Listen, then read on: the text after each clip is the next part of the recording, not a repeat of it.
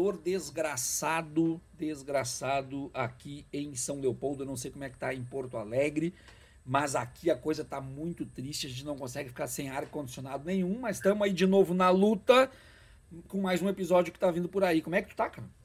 Cara, eu tô, tô bem, tanto é que eu tô em, aqui tá 22 graus, pelo menos dentro aqui do escritório, porque eu já liguei o ar-condicionado, não, sem condições, cara. Tem a Cleópatra, para quem não conhece, Cleópatra é minha Yorkshire, tá? Tá aqui dormindo, tirando o sono da, das justas canzinhas. Cara, chegamos a 2 mil acessos da, na, naquela natureza de acessos que ouviram alguma parte do programa. 2 mil acessos. E o pessoal que está ouvindo 90% do programa já está chegando a 600 acessos.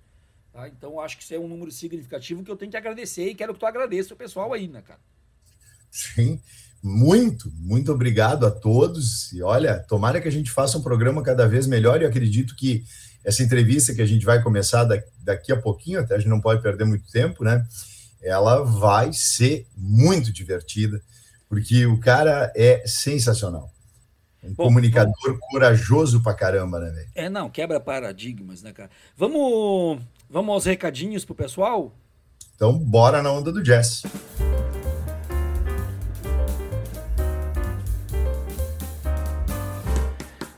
Você pode acompanhar o Batcast nas principais plataformas de podcast não só no Spotify, como também nas plataformas gratuitas.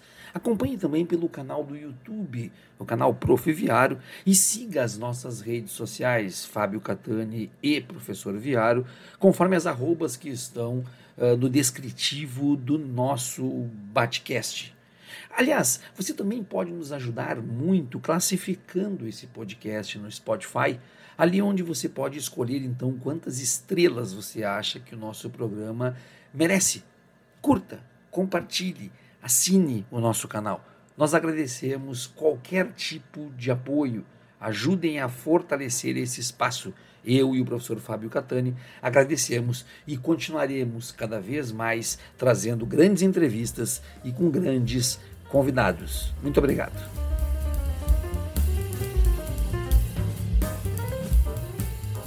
Bom, então, recados dados, né? Catani, o que, que o pessoal pode esperar de quem está vindo aí? Olha, muita coisa boa, ousadia, criticidade e coragem. É, realmente o cara é. Bom, não vamos falar mais nada, né? Vamos deixar pro pessoal então. Catani, aquele abraço, cara. Até. Até logo depois da vinheta, pessoal. Tchau, tchau.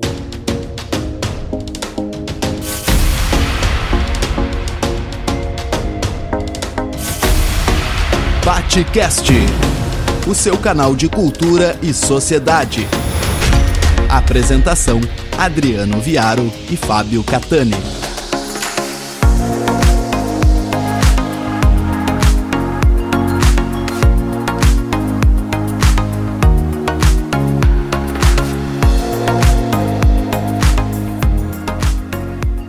Pessoal, eu sou o professor Adriano Viário e mais uma vez junto com Fábio Catani começamos mais um episódio do Batcast, sempre um oferecimento de Great Job Comunicação que vocês encontram no Instagram ou por greatjobcomunicação.com.br. Catani, sem mais delongas, as honras da casa são contigo. Então, estamos, minha gente, com ninguém mais, ninguém menos do que Guga Noblat uma das referências do jornalismo brasileiro, Boa. alguém que, dentro da própria engrenagem, inventa a contramola que resiste, como secos e molhados já trouxeram. Porque, afinal de contas, tu és uma voz dissonante em diversos dos espaços que tu ocupas. E antes de iniciarmos as nossas perguntas, eu gostaria que tu te apresentasse, Lula. Até porque também o Noblar representa mais do que história desse jornalismo brasileiro, né, com teu pai. É verdade. Meu pai, ele é um jornalista com J maiúsculo mesmo, aquele que fez da vida dele uma dedicação ao jornalismo. Então, ele conseguiu um espaço muito grande, passou por todas as grandes mídias, e ele também, durante a carreira dele, foi visto muitas vezes como uma voz que era, enfim, que ia contra aquela narrativa que estava sendo contada, né? Aquela narrativa comum estava sendo contada. Muitas vezes ele também era oposição dentro é, dos veículos que ele trabalhava. E eu acho que eu fui criado assim. Eu tive um, uma criação, é, enfim, eu, eu, sempre assisti meu pai é, batendo de frente aí com, com os políticos, o meu pai batendo de frente com outros jornalistas também. Então eu tive esse tipo de exemplo e eu acabei tentando é, seguir um pouco isso, né? Porque se você for ver, se você for analisar, eu tô no fim tentando seguir em parte, pelo menos, os passos do meu pai. Ele foi um cara que seguiu o jornalismo mais impresso.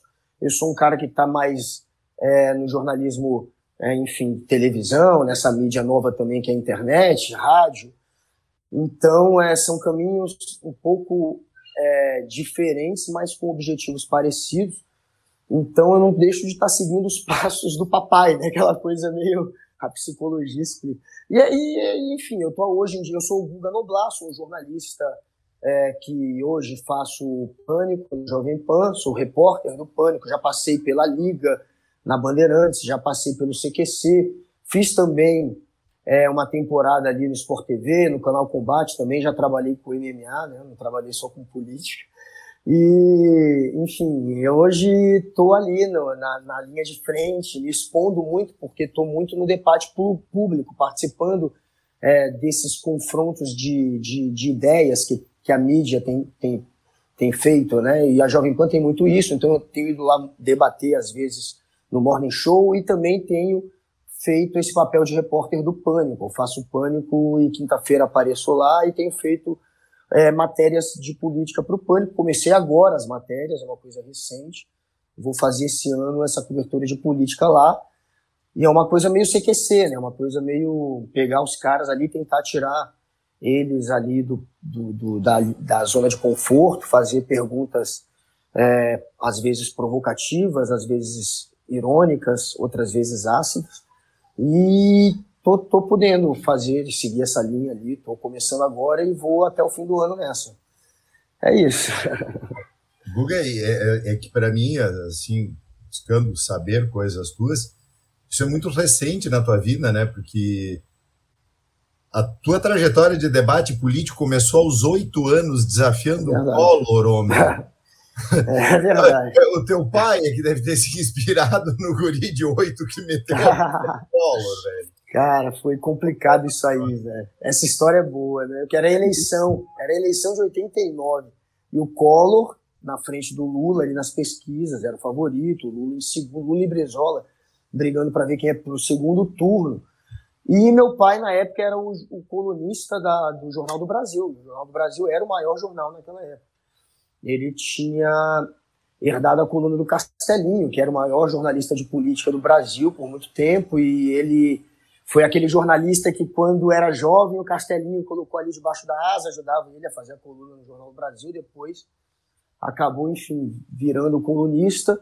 E, e ele tinha uma coluna diária lá de política. É, na época da eleição, durante meses ali, um pouco antes da eleição, era diária. Por três ou quatro meses era todo dia. E numa das, em um dos artigos, ele, ele sempre batia muito no Collor, né?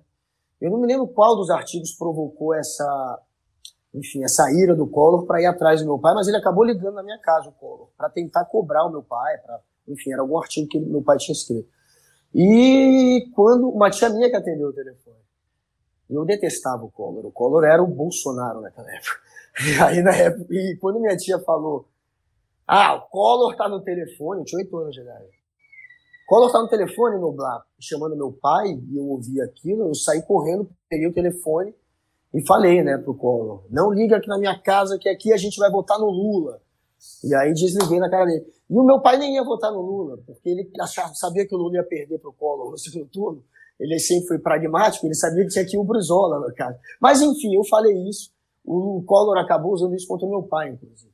E quando a Veja, é, inclusive fez uma reportagem do primeiro jornalista demitido é, para agradar o, o, primeiro presidente civil, né, depois da, da, da, ditadura, que foi o Collor. Foi meu pai, no caso, o primeiro demitido. Virou até matéria da Veja. Assim que o Collor foi eleito, a gente estava de férias em Recife. Meu pai, além de ser o colunista, era o diretor da sucursal em Brasília. Ele, ele que era o diretor em Brasília do Jornal do Brasil. E quando aconteceu a eleição, assim que o Collor foi eleito, no outro dia ele já estava demitido. E quem avisou foi até um, um contador, assim, não foi ninguém nem, ninguém nem teve coragem. Ele ligou no jornal e alguém, assim, nem deveria contar, alguém, enfim, que não tinha nada a ver com a história, acabou contando, porque ninguém teve coragem de avisar para ele que estava demitido. O Jornal do Brasil pagava tudo, né, gente? Pagava escola, pagava motorista, pagava aluguel da casa, a gente morava em casa alugada. Então, assim, de um dia para o outro também a gente perdeu tudo. É, não só o emprego. E aí, depois disso, ele, enfim, foi trabalhar fazendo é, propaganda política um tempo. Ele até desistiu um tempo do jornalismo, foi trabalhar com marketing político, acabou fazendo a campanha lá em Angola, do MPLA, com, do Eduardo, do Zé Eduardo, Angola, MPLA contra o Jonas Savimbi, né? O MPLA era pela, apoiado pela União Soviética, o Jonas Savimbi era apoiado pelos Estados Unidos. Aquela guerra civil que durou 25 anos, né? Que parou durante esse período da eleição, que acabou tendo uma eleição em 90, eu não me lembro a data exata, acho que foi em 92, isso. E essa campanha, por exemplo, meu pai foi lá. Ele ficou dois anos em Angola, praticamente morando em Angola, mais de um ano, quase dois. Enfim, é, a gente passou por uma fase complicada, mas, mas teve, essa, teve, essa, teve essa história do Collor que eu acabei. Acabou sendo meu primeiro momento de CQC, né? Guga, Não, diz... é interessante fala, que o, o Brizola chamava exatamente Collor, Maluf e outros de filhotinhos da ditadura. É, é mas eram. E mostrou claramente nessa atitude de censura e perseguição política. O Collor é assim, o Collor, você acha? O Collor, você acha que ele está preocupado com liberdade de imprensa, liberdade de expressão? Está nada. Ele só quer um monte de gente ali fazendo, bajulando ele, enfim. Criando uma narrativa favorável a ele. Quem for contra, a maioria, todos os políticos quase são assim. Não é só o Collor, vamos ser justos. Mas, enfim, o Collor, no caso, era o presidente, a reação foi essa. É, Guga, me diz uma coisa, tu sempre trabalhou, pelo menos a tua trajetória, ela é toda escrita em cima do debate, do embate e da divergência. Eu, inclusive, tive o prazer de, de poder estar junto contigo num debate do Ringue da Pan, com, com o Holiday e com o Kim Kataguiri, né, falando sobre Zumbi dos Palmares, e a gente percebe que tu uh, ocupa aquele espaço que muitas pessoas da militância de esquerda, e é evidente que eu estou falando principalmente da militância virtual, diz que esse espaço não deve ser ocupado por pessoas mais progressistas e mais à esquerda. Inclusive, naquele debate que eu participei, eu fui quase que cancelado porque eu não devia estar na Jovem Pan. E eu falei que não, que eu acho que eu tenho que estar lá, eu tenho que ocupar esses espaços e eu tenho que debater. Mas isso para ti não é uma novidade, a tua vida sempre é. foi traçada em cima é. disso. Como que foi para ti desde o início conviver desta forma em ambientes às vezes que tu pode ser até a voz minoritária, mas sobretudo que tu se encontra em intenso debate e embate. Tu aprendeu com o passar do tempo a lidar com isso ou sempre foi tranquilo ou ainda não é tranquilo para ti? Eu acho que sempre foi tranquilo, porque eu já vivi na minha vida estresses muito maiores do que a pressão de, do público nas redes sociais por conta desses tipos de embate entre esquerda e direita. Assim, cancelamento. Eu não cheguei nem perto de ser cancelado por participar desses embates. Não aconteceu isso comigo. Mas, assim, não são coisas que, que me assustariam muito.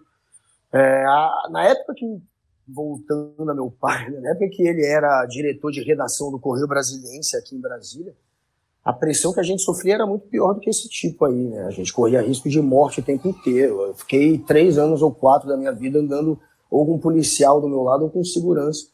É, a gente era ameaçado de morte. Eu levei uma navalhada na cara com 18 anos. Esse meu lado do rosto não vai até o final, sorriso por isso.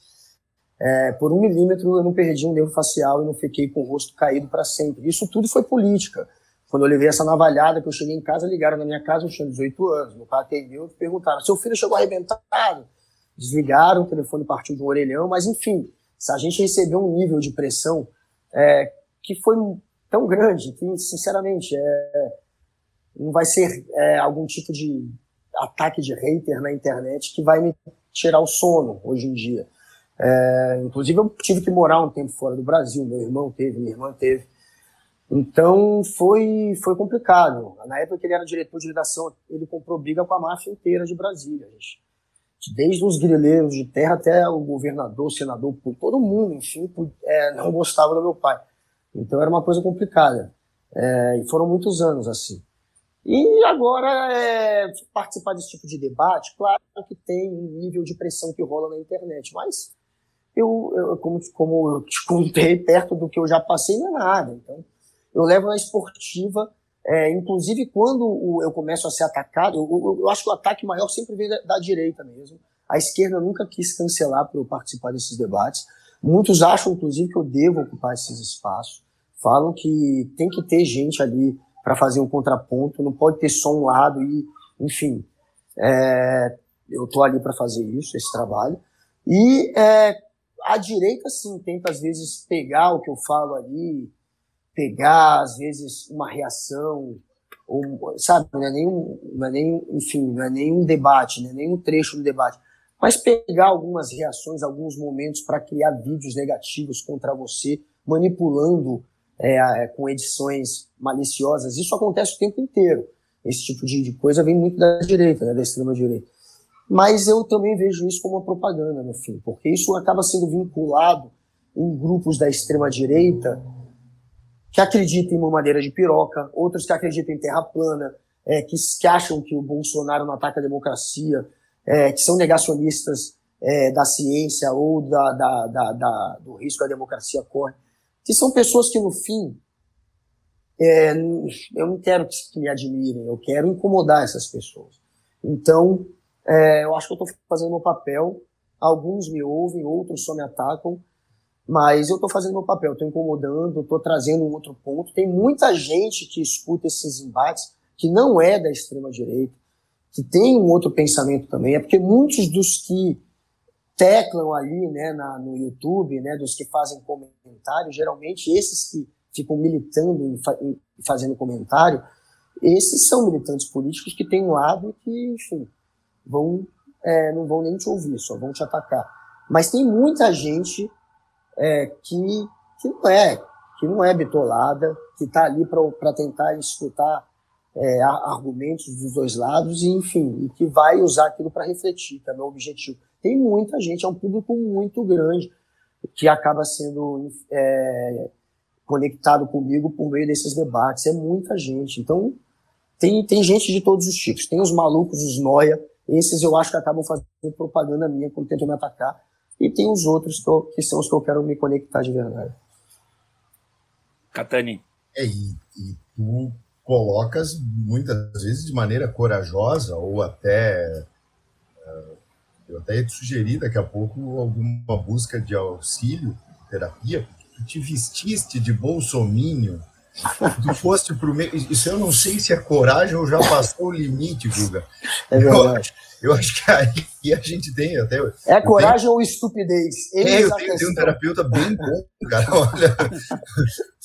Essa história é boa também. Aí, velho.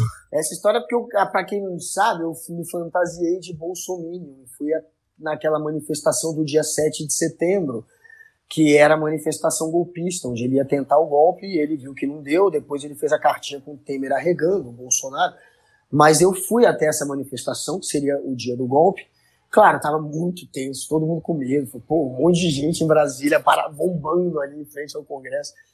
É, aqueles malucos com roupa de caveira preta, achando que é do golpe, sei lá, achando que é caveira, que é exército, bando de malucão desse tipo lá no meio. Então é claro que é um pouco tenso o ambiente, mas ao mesmo tempo eu fui fantasiado, obviamente, porque se me reconhecessem eu correria um risco ali de ser linchado. É, tem um certo ódio da extrema-direita aí contra mim. Eu não sou o cara mais conhecido do planeta, mas tem gente que pode me reconhecer, então eu não podia correr esse risco.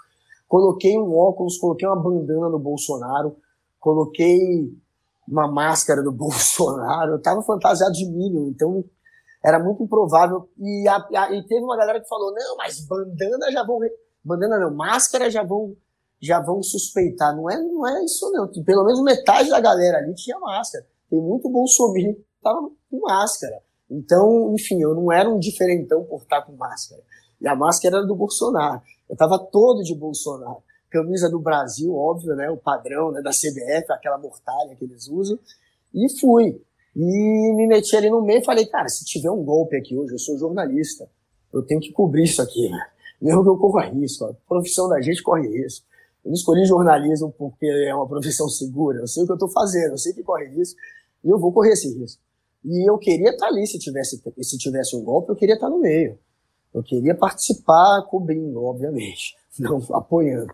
Então, é, eu, eu fui. Só que vou te dizer que eu me decepcionei um pouco, porque tinha os caveira loucão, eu tô sendo irônico, tá, galera? Quando eu falo que eu me decepcionei, porque tinha os caveira loucão, mas tinha uma galera muito bunda mole mesmo. Quando eu cheguei ali, em 10 minutos, 15 minutos, eu já tava. Eu já sabia que ia ter golpe. Não é possível. Essa galera é muito bunda mole para dar um golpe, velho. Olha esses tios aqui, essa galera não dava. Tinha os caveirinhos, os malucão, vamos invadir. Mas era tipo, um, um 0,01% da galera ali era, era uma galera mais atitude dessa. O resto era, sabe, era uma galera que você falava, não vai invadir, velho. Não vai fazer nada. Esse tiozão não vai fazer nada. Eu sabia, em 15, 20 minutos eu já falei, não é impossível ter um golpe com essa turma aqui. E aí, depois de um tempo, teve uns que tentaram atiçar. Teve uma galera que botou pilha. Eu fiquei ali só ouvindo, né, como se estivesse no meio. E os caras, não, vamos, hoje a gente vai. Mas eles não conseguiam é, fazer com que uma multidão mesmo passasse a ouvir, passasse a acreditar que era hora de invadir o Congresso. Mas tentou, teve uma turma ali que tentou, teve um carro de som outro ali que botou pilha. Só que, enfim, foi a minha sensação rapidamente foi essa, de que não teria golpe, de que aquela galera não era uma galera que teria pulso para invadir o Congresso, para quebrar tudo se fizesse alguma coisa desse tipo, ia acabar levando um gás de pimenta na cara e ia desistir rápido, enfim. Não parecia ser um pessoal que daria golpe. É, não ia dar tempo de fazer selfie com a polícia. Teve gente fazendo. Engraçado, teve um momento que rolou isso, uma galera tentando dar, dar, invadir, né, que ficou com esse discursinho, e aí teve uns que começaram a fazer uns gritos assim contra alguns policiais. Foram poucos que fizeram isso. E outros começaram a defender. Então, assim, uma coisa já anulou a outra. Não, você não vai atacar o policial. Virou um bate-boca, porque uns quiseram atacar o policial, aí outros quiseram defender. Tem esse lance ali, né? Eles têm uma galera ali que gosta de tirar selfie com cana mesmo, os caras admiram, enfim, o trabalho da polícia, que eles não iam deixar. Eu falei, velho, não vai ter. Tem uma galera aqui que não vai deixar, não vai ter. É, eu acho que o primeiro medo que, que gerou, o primeiro frisson da possibilidade foi do pessoal dos caminhões na noite anterior. Né? Era. Aquela invasão. Eu fiquei ali. perto deles ali, é, eu fiquei aquela, perto dessa galera. Aquela invasão. Guga, eu queria uh, mudar um pouco o assunto para trazer para alguma coisa da atualidade. Tu deve ter acompanhado a polêmica toda envolvendo o episódio do Flow e tudo que isso claro. que, que girou e, e, o cancelamento do Monark e, tudo mais. Uh, claro. uh, depois de passado alguns dias, hoje as pessoas estão mais preocupadas em dizer assim: Uh, o que o Monark falou, o que o podcaster falou é imperdoável, mas nós não podemos dizer que ele é um nazista, que ele é um uhum. fascista, uhum. mas sim que ele nem sabe o que, que ele é, é. E, e, fala um monte de besteira boca fora, uh, nem sempre está sóbrio ou dificilmente está sóbrio, o que já influencia muitas coisas. Como é que tu percebe isso em Brasília ou tu percebe isso em manifestações esse desejo de liberdade de expressão às avessas, de todo mundo querer falar tudo o que quer e não ter nenhum tipo de responsabilidade. Isso tá só no podcast ou isso tá nessa população que tu presenciaste, por exemplo, numa tentativa de golpe? Não, tá tendo um movimento político que tenta distorcer a nossa noção de liberdade de expressão, né? Tentando, enfim, passar o que seria crime como se fosse um simples comentário ou como se fosse uma simples opinião. É, mas isso tudo faz parte, enfim, de um movimento político que tenta é, fazer um revisionismo histórico, tentando chamar, por exemplo, ditadura de revolução, e que tenta fazer um revisionismo histórico, tentando dizer, por exemplo, que o comunismo é algo tão maléfico quanto o nazismo. Tenta, portanto, banalizando o nazismo, né, tentando colocar na mesma categoria. É, isso tudo a gente pode ver o início é quando eles tentaram dizer que o nazismo era de esquerda. Essa papagaiada toda começa quando eles inventam a história de que nazismo é de esquerda. Aí quando ficou ridículo sustentar que nazismo era de esquerda, aí eles passaram a dizer que não, nazismo não é nem de esquerda, mas também não pode dizer que é de direita. Você não consegue provar que o nazismo é de direita. Aí quando ficou, aí, quando ficou patético também dizer que o nazismo era de direita, aí eles falaram, não, mas a esquerda tem o comunismo, e o comunismo é pior que o nazismo. Aí eles foram pro comunismo é pior que o nazismo. Os caras são tão cara de pau, eles banalizam tanto o nazismo, são tão ignorantes, que eles têm coragem de dizer que o nazismo, que o comunismo é pior que o nazismo. Como eles não conseguiram emplacar, né, que nazismo era de esquerda, então comunismo é pior que o nazismo. O comunismo é óbvio que é de esquerda.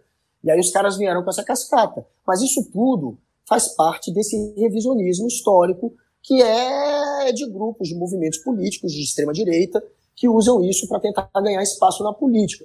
E aí os caras vieram com essa cascata. Não, mas o comunismo é, é, é pior que o nazismo, tentam criminalizar, portanto, os adversários deles, todos nós somos comunistas. Então não tem que ter papo com quem é criminoso, só tem que ter cadeia. Então não tem diálogo, é uma maneira até de é, afunilar o diálogo. De não ter diálogo, isso é mais um traço do fascismo, que eles são fascistas, a gente sabe disso.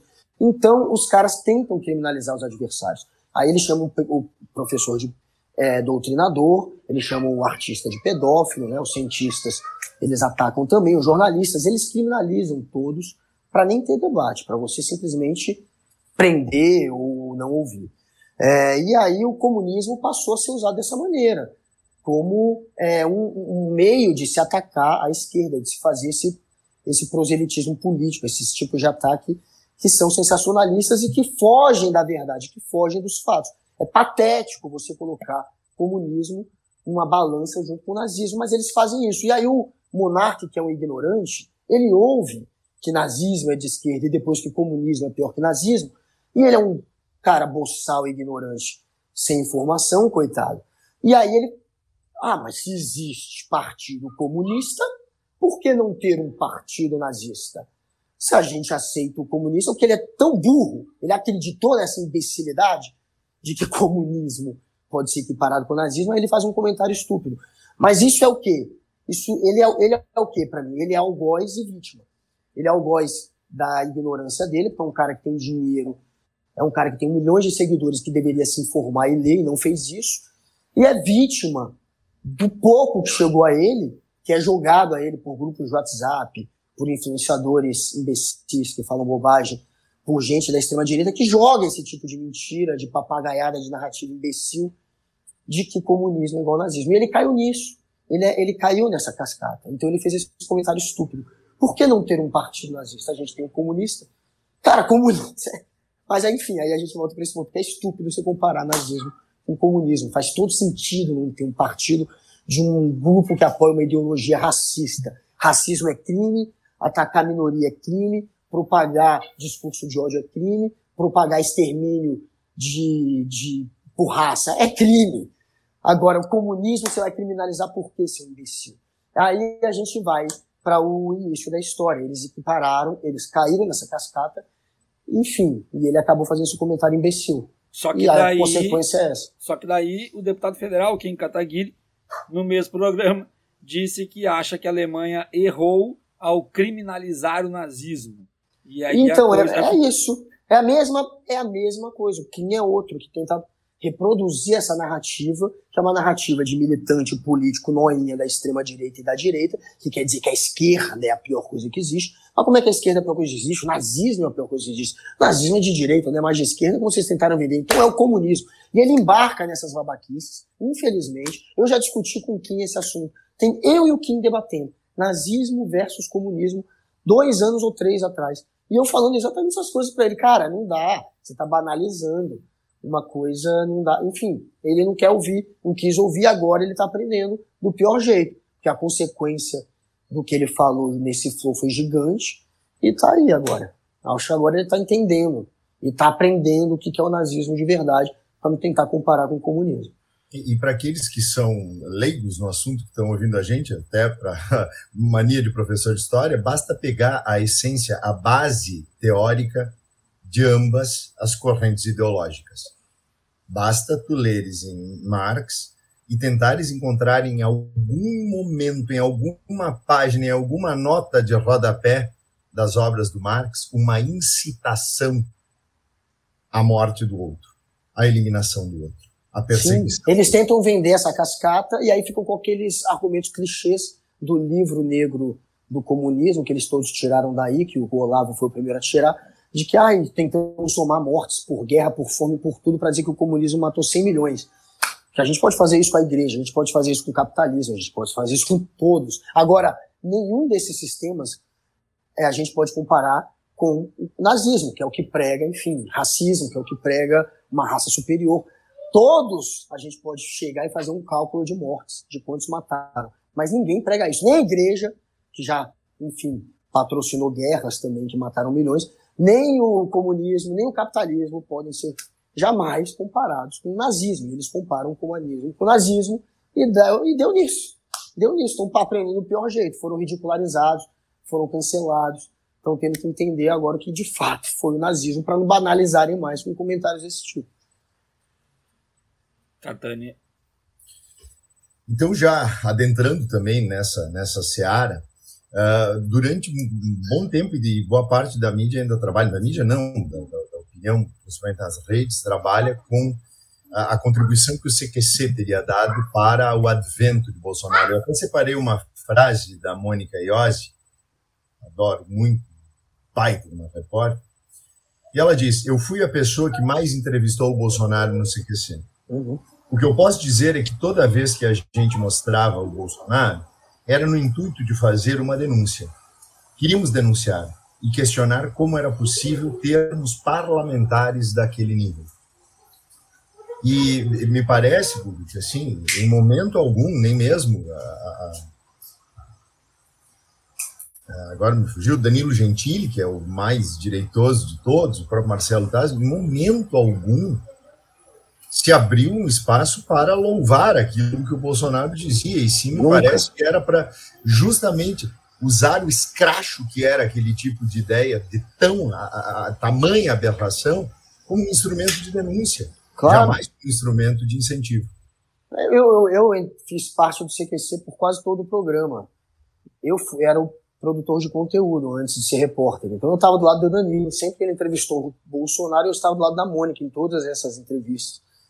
É, enfim, eu participei disso. Então, assim, eu sempre estive do lado, em todas as entrevistas, praticamente em todas do Bolsonaro ao CQC, eu estive do lado.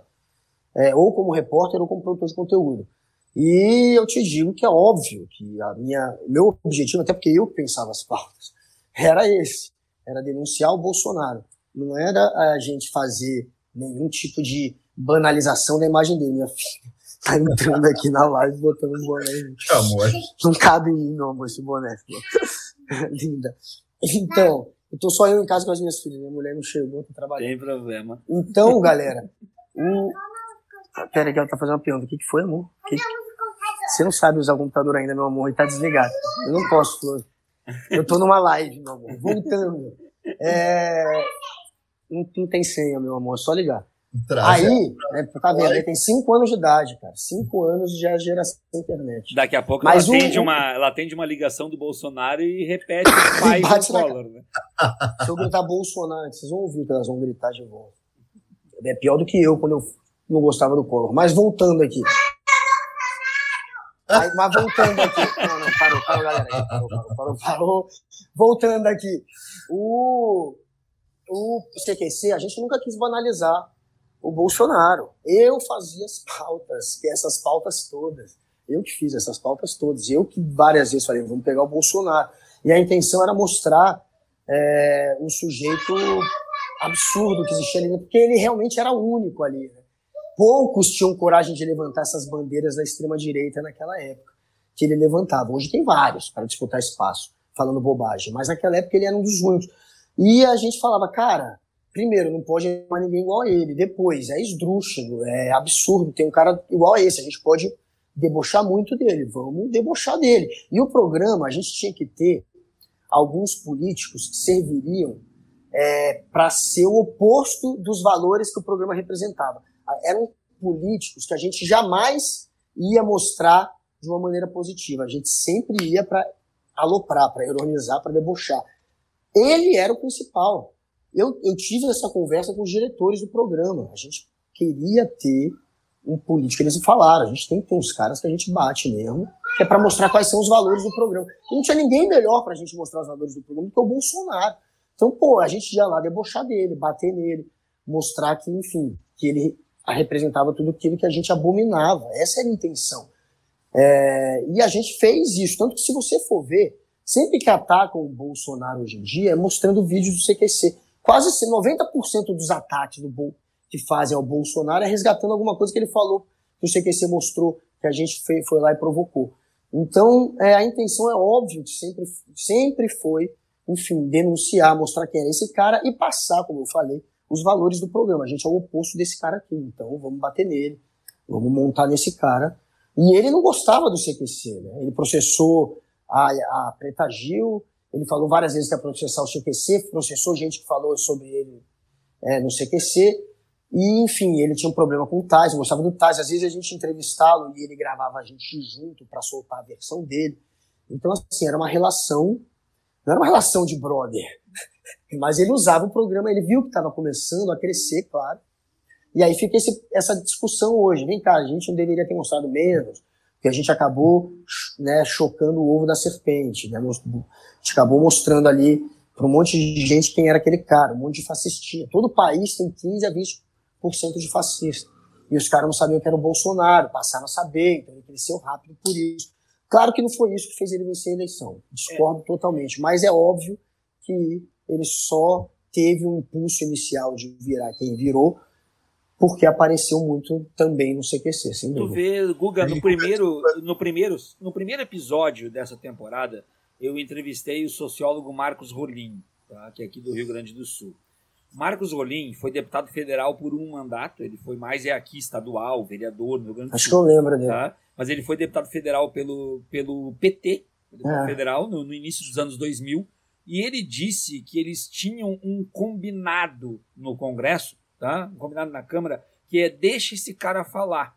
Porque ele estava sempre na, na Comissão de Direitos Humanos, o, o Rolim presidiu a comissão, o Bolsonaro fazia parte, tá? E eles tinham combinado, deixa ele falar, deixa esse cara falar idiotices, esse cara falar, porque você não vai levar a lugar nenhum. Eu perguntei pro Rolim, Rolim, vocês não erraram em deixar esse cara falar por muito tempo? O Rolim hoje me parece que faz uma meia-culpa em relação a isso, porque deixaram jogar desmarcado lá dentro por muito tempo. Inclusive o Rolim fala que ele, Rolim, foi para a Amazônia, descobriu uh, um caso de índias que eram violentadas por militares e denunciou isso para uh, povos estrangeiros, países estrangeiros.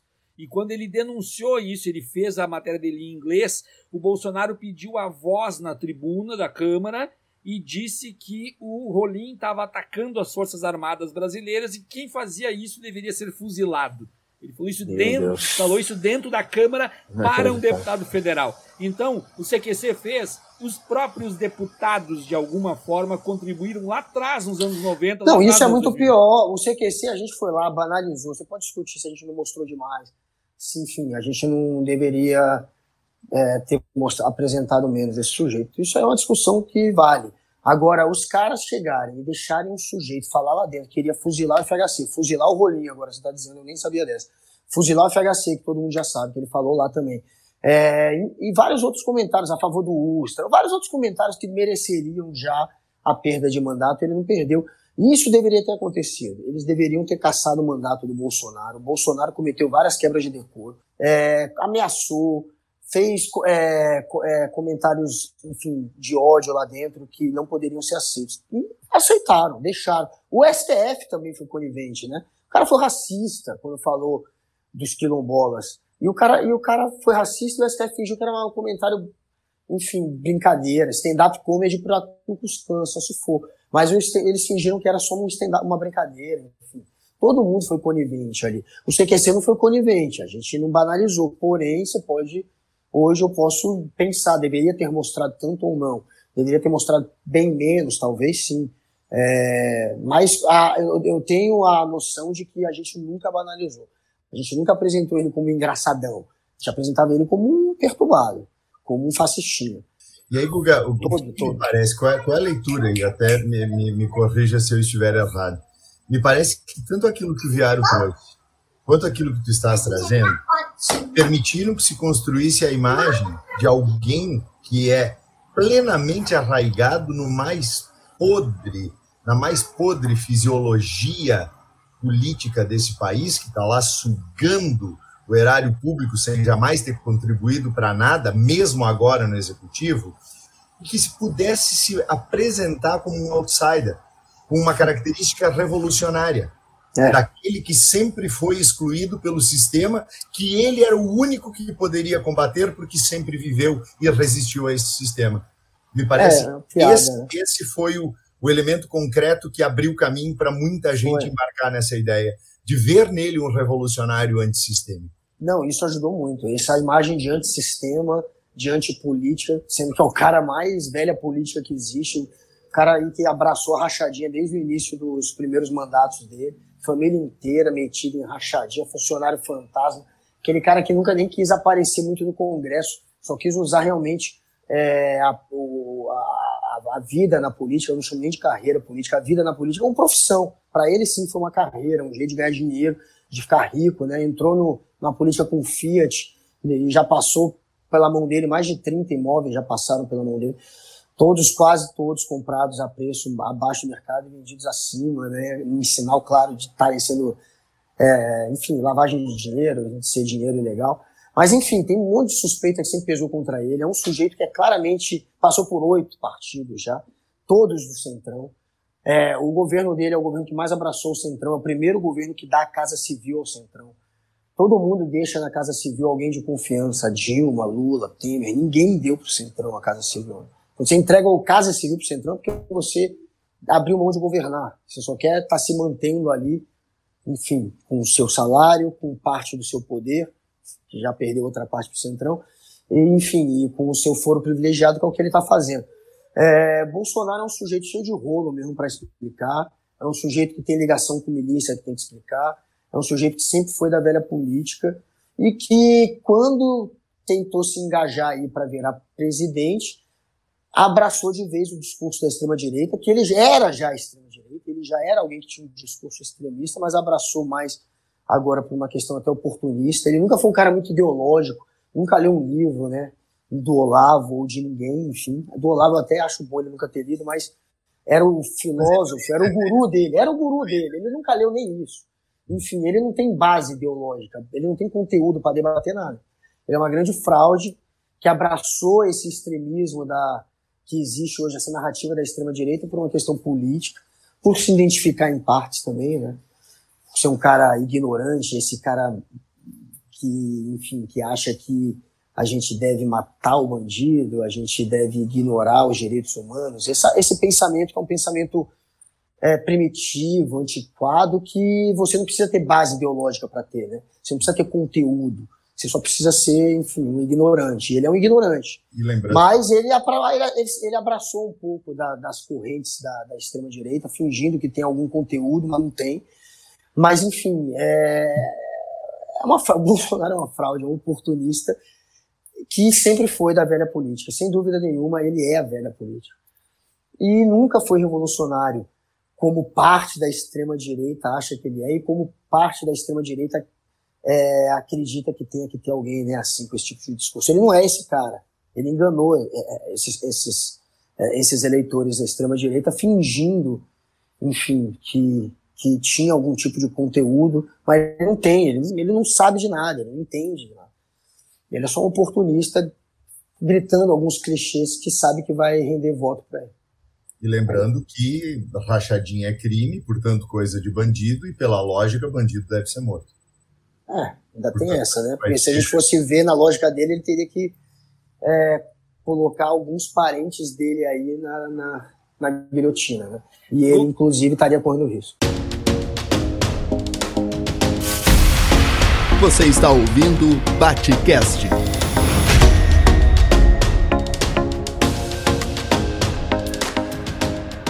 Guga, nós estamos indo para os nossos últimos 12 minutos de programa.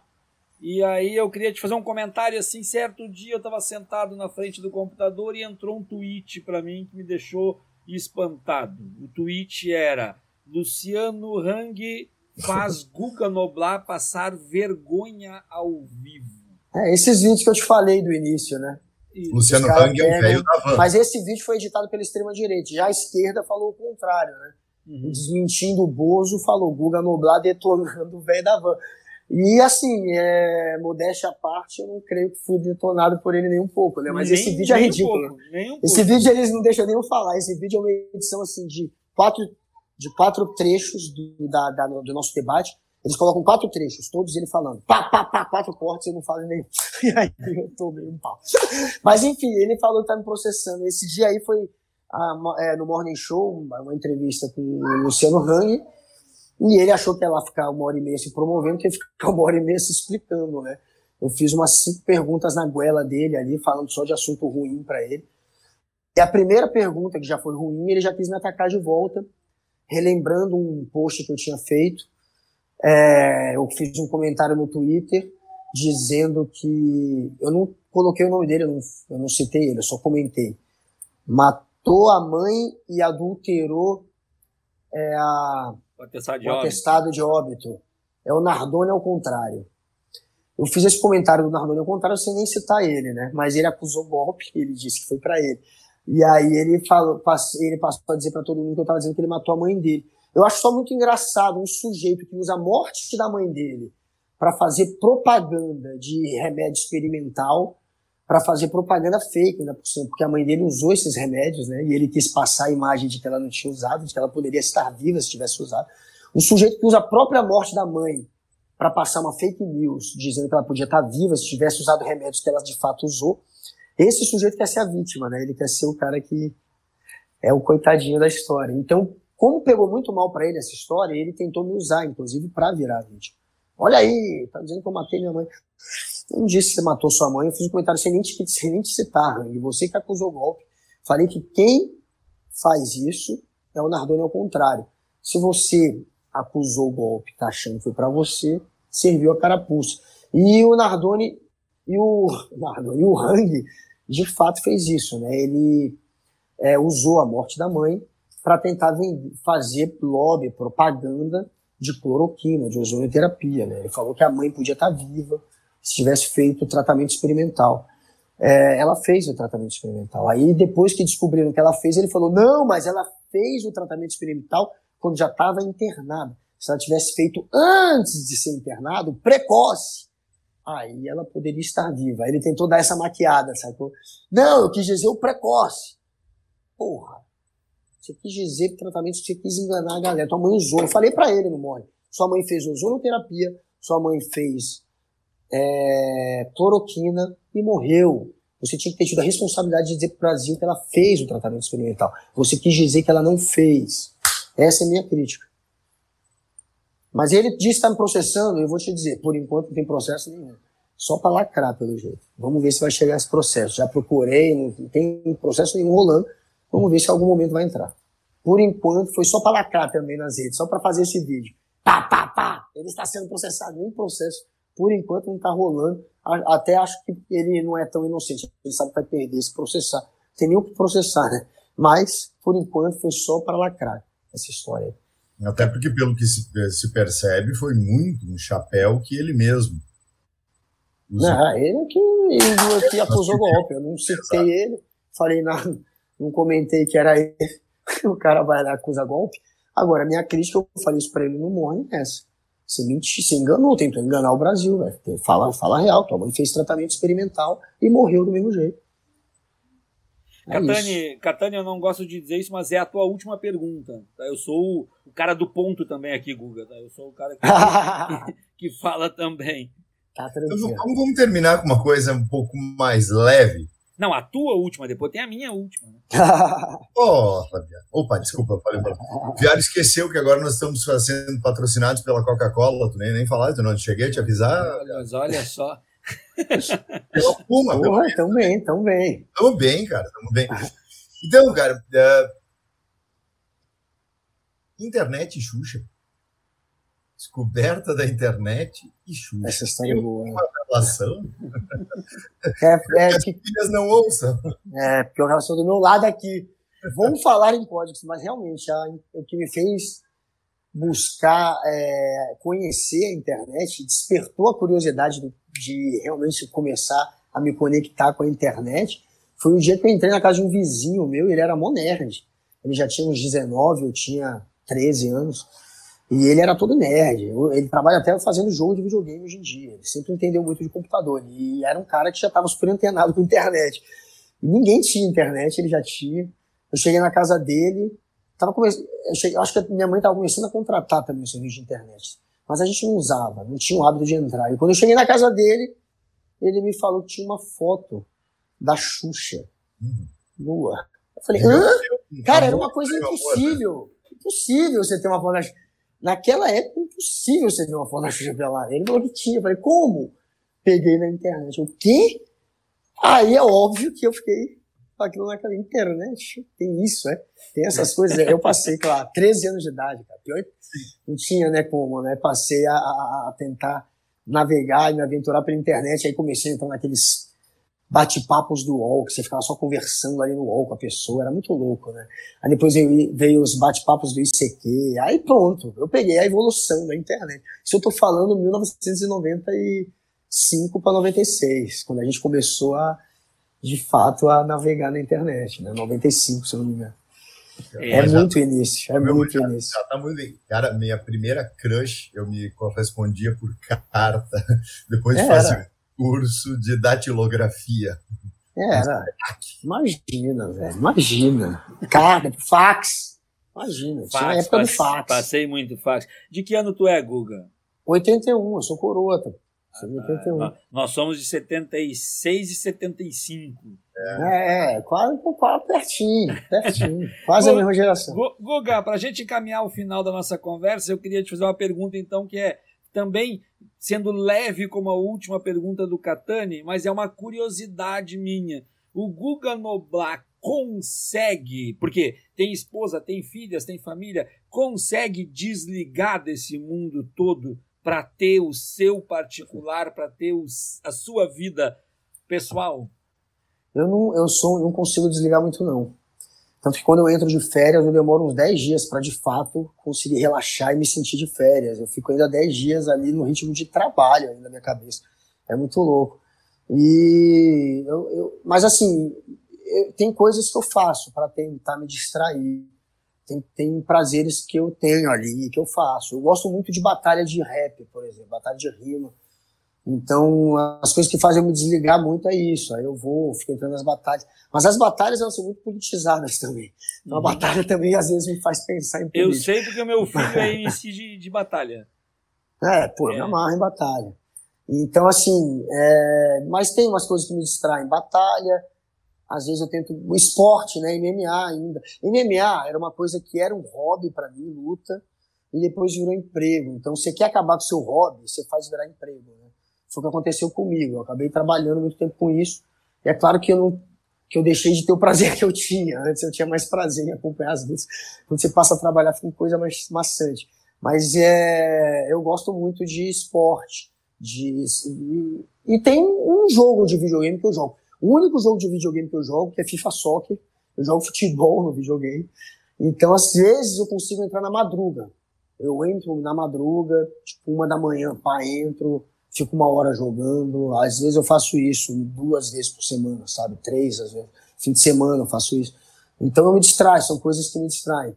Jogar futebol, assistir futebol e batalha de rima. São as coisas é o... que me tiram um pouco a cabeça. E gosto de filme, gosto de série, mas tenho é, pouco, tenho acompanhado pouco isso. Mas existe cobrança para que tu desligue disso tudo no teu meio familiar? Não existe. Existe um pouco. Às vezes eu vou pro clube com a minha mulher, a gente vai lá, faz um churrasco e tal. E aí eu não fico. Porque eu fico o dia inteiro, cara, com a cara no computador lendo notícia. Eu leio muita notícia e vendo notícia. E comentando. E, e aí, às vezes, a gente sai com os amigos, aí vira debate político. Eu, é, quando eu tô nos momentos de lazer, que seria de lazer, também vira muita discussão política. E aí minha mulher cobra, assim, tenta desligar, tenta Fala, enfim, é, tem uma cobrança. É, tem uma cobrança se não ficar chato, né? É. Senão fica um chatão que só fala de política. É, a gente conhece só fala isso. de jornalismo, e só vê política, só lê, e só faz isso. Porra, não posso ficar só fazendo isso. É. Eu Catane. tenho que me distrair com coisas idiotas, às vezes. Tipo uma luta mesmo de É isso. Um jogo de futebol. E no FIFA tu escala times, tu compra jogadores. Não, FIFA eu sou desse nível, velho. FIFA tá. eu sou viciado. Então eu tenho uma eu boa time. E tu vai comprar no virtual e tu vai levar o real. Lateral esquerdo Moisés do Internacional. Leva pra ti. Você levará ele assim, ó, vai de brinde vai o próprio. Brinde, é sacanagem. Né, Porque aqui, aqui, aqui somos, somos dois colorados, Guga, tá? Porra, Moisés, tá queimado, hein, velho? Cara, eu moro, eu moro a 300 metros do Beira Rio, eu não perco nenhum jogo. da mesma maneira que eu não perco nenhum jogo, o Inter não ganha nenhum. A coisa tá bem. Eu que meu avô, por parte de mãe, que morreu antes de eu conhecê-lo, porque ele morreu quando minha mãe tinha 18 anos, é, ele era gremista e o irmão era Inter. Mas assim, doente, numa dessas ele foi assistir o jogo do Inter e Grêmio, ele foi com o irmão, ele foi pra torcida do Inter. Falou merda, tomou um pau, foi jogado, quebrou costela. Ele era desse nível, ele arrumava treta. Ele era, era treta aí, velho. Era treta. Inter e Grêmio é foda. O bicho pega, velho. O bicho pega, é muito engraçado, cara. Essa rivalidade eu acho que é a maior. É a maior do Brasil. Faça é as honras finais, do Catani. Bom, foi um episódio extraordinário tanto é que quando tu falasse que falta 12 minutos, eu fui olhar duas vezes no relógio. Né? Eu digo, como assim já, né? Tão bom que foi. Então, uma satisfação imensa, uma honra para nós, foi muito legal. E talvez nós façamos outro em breve, porque tem muita coisa boa para contar para a gente. Obrigado. Guga, eu quero te fazer um convite. Assista um episódio do nosso Batcast com o Tarso Genro, ex-governador do Rio Grande do Sul, ex-ministro, assista o Tarso Genro abrir a fala dele dizendo o Lula nunca foi de esquerda, o Lula nunca é de foi. centro. Ah, o, tá vendo? Eu falei isso. O, o Tarso falou pegou. na entrevista com a gente. Eu nem usei o Tarso a meu favor, vou usar a próxima vez. Pega. Porque eu disse isso no Morning Show e a, extrema... e a direita pirou. Pega eu lá disse e... isso no Morning Show, piraram, porque eles não querem vender a imagem que Lula é comunista. Você falar que o Lula é de centro, os caras piram. E aí é isso. Vou usar o Tarso. Então pega o nosso episódio e faz um corte lá do Tarso dizendo que o Lula nunca foi de esquerda. Boa. Tá Vou fazer episódio, isso. Tá? Vou usar. Eu Vou usar. e o Fábio Catani falamos com Guga Noblar. Eu sou o professor Adriano Viaro e esse foi mais um episódio do Batcast. Tchau, tchau.